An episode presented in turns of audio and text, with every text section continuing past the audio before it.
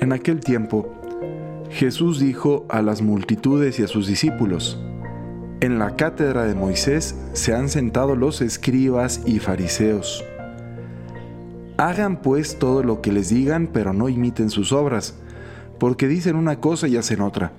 Hacen fardos muy pesados y difíciles de llevar y los echan sobre las espaldas de los hombres, pero ellos ni con el dedo los quieren mover todo lo hacen para que los vea la gente. Ensanchan las filactelias y las franjas del manto. Les agrada ocupar los primeros lugares en los banquetes y los asientos de honor en las sinagogas. Les gusta que los saluden en las plazas y que la gente los llame maestros. Ustedes en cambio no dejen que los llamen maestros, porque no tienen más que un maestro y todos ustedes son hermanos. A ningún hombre sobre la tierra lo llamen padre, porque el Padre de ustedes es solo el Padre Celestial. No se dejen llamar guías, porque el guía de ustedes es solamente Cristo. Que el mayor de entre ustedes sea su servidor, porque el que se enaltece será humillado y el que se humilla será enaltecido. Uy, uy, uy. A ninguno llamen Padre, porque Padre de ustedes es solo el Padre Celestial. No saben yo me acuerdo mucho de eso, de, incluso en reuniones eclesiales y así, que de repente alguien decía, oiga padre, y alguien brincaba, no llames padre al padre, dile presbítero, porque no llamen a, ninguno padre más que a Dios. Y entonces pues dije, bueno, está bien, o sea, bueno, no, pero entonces no llamen a ninguno maestro. Oiga maestro, no, porque solo hay un maestro, ¿verdad? Entonces no hay día de los maestros, hay día de los enseñantes. Y entonces eh, no llamen guía. Oye, contrátate un guía de turistas que no lo llames guía. Dile mm, acompañante experimentado, o yo qué sé, ¿no?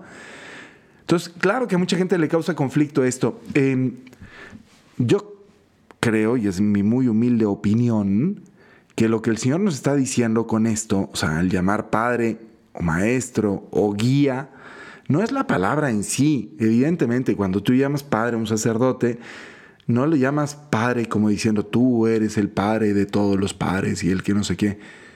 Y a lo mejor si lo estás haciendo, ahí sí el Señor te diría, aguas, aguas, aguas, ¿no? Yo soy Dios, ¿no? Ese pelafustán que está ahí. Por más simpático que te parezca, por más este, bonito que predique, o por más eh, santo que, que luzca, ¿no?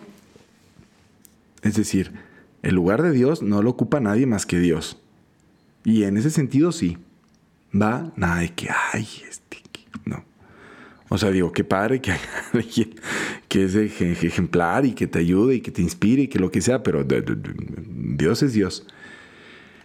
Em, y hay que saber que ¿no? En el seguimiento de Cristo hay unos que son ejemplares, pero de verdad. Y no por demeritar a las personas virtuosas ni a quienes tenemos en alto concepto. Yo y todos nosotros tenemos gente que admiramos, que valoramos, que apreciamos, que estimamos, que queremos. Pero ninguna de ellas es Dios, ni ninguna está por encima de Dios. Así que mucho cuidadito, ¿no? Para así escuchar y para así, ¿no? Valorar, pero pero en el orden que corresponde. Entonces, en ese sentido, lo mismo se tendría que decir de los maestros y de los guías. Cuando hay una persona que se proclama a sí misma como el maestro, el guía, o incluso el, padre, ¿verdad? Que les va a enseñar a todos los demás cómo, híjole, pues aguas. Es una posición muy delicada. Y la verdad es que yo creo que que pocos la quieren asumir o la deberían de querer asumir. O sea, yo mismo, a mí también, a mí cuando de repente así, o sea, hay muchas cosas que me preguntan y yo no sé, muchísimas, ¿no? Oiga, ¿qué hago con este tema y este otro y tal? Pues hay temas en los que puedo escuchar y hago referencia a lo que creo que Jesús nos dice y acompaño en el seguimiento para poder cumplir con eso que Jesús nos pide. Pero no, digo, digo yo, yo, no es como que me tenga que defender mucho de esto porque evidentemente no soy un gurú de la sabiduría ancestral, ¿no? O sea, no, es como que la gente se acerque a mí así de que, ay, ilumíname el camino y dime por dónde. Pero, ¿por qué no? Pues porque pues, como que es muy obvio que no.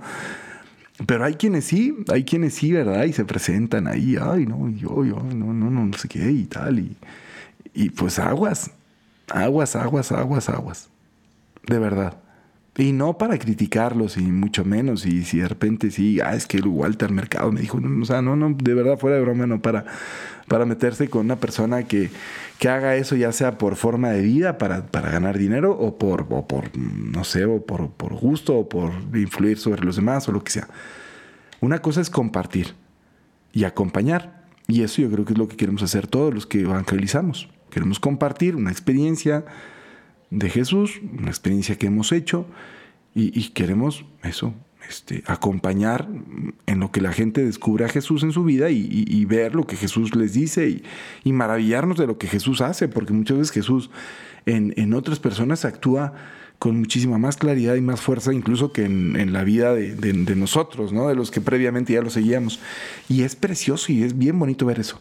Por ahí va, yo creo. ¿eh? Entonces, en lugar de, andar ahí preocupada, preocupado por, ¿verdad? O transformar a personas en, en este, en, sí, en gurús ahí de, toda la verdad, más bien dejarte acompañar en lo que descubres a Cristo y ya, Y poner tu confianza y tu esperanza y todo en Cristo Jesús y no en otros medios o en otras herramientas que podrán ser muy buenos y lo que tú quieras, pero pues no dejan de ser eso nada más. ¿no? acompañantes en el camino que nos ayudan a llegar a la meta a la que vamos, pero que lo que importa también es no perder de vista que a quien nos queremos acercar es a Jesús. De eso habla el Señor. De eso habla. Y luego entonces por eso también eh, hacer caso a lo que digan, pero a lo mejor no imitar lo que hacen, porque a quién no le ha pasado alguna vez que el concepto está bien bonito, pero luego no encuentras quien lo siga. Y dices, oye, pues no, lo que dices está padrísimo, pero pues vívelo tú primero y luego me lo enseñas, ¿no? Y eso nos pasa a todos. Entonces, en lugar también de criticar, porque también es una salida fácil, ¿verdad? No, yo no voy a la iglesia porque este, resulta que los que van a la iglesia luego se dan golpes de pecho y son bien terriblísimos.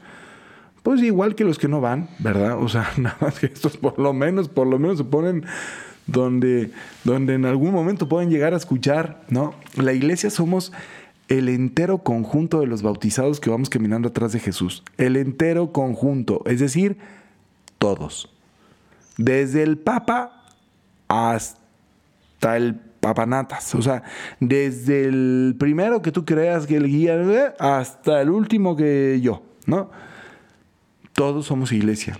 Y vamos caminando detrás de Jesús. Y en esta iglesia vamos haciendo distintas experiencias porque cada uno de nosotros tiene también una historia distinta y porque cada uno de nosotros tiene una personalidad distinta y porque cada uno de nosotros tiene sensibilidades distintas. Y entonces habrá quienes se identifiquen más con una cosa y quienes se identifiquen más con otra, pero creo que, lo que con lo que al final de cuentas todos nos podemos identificar es con la coherencia. Bueno, intentemos ser coherentes dentro del estilo que estemos nosotros siguiendo porque es donde encontramos vida y donde nos sentimos en comunión con Dios y con los demás.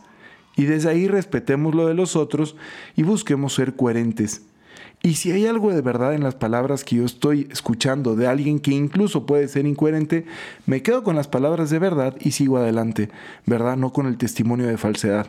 Evidentemente, si las palabras de verdad van acompañadas de un testimonio de coherencia, pues doblemente, ¿no? Muestran su eficacia. Pero ahí está.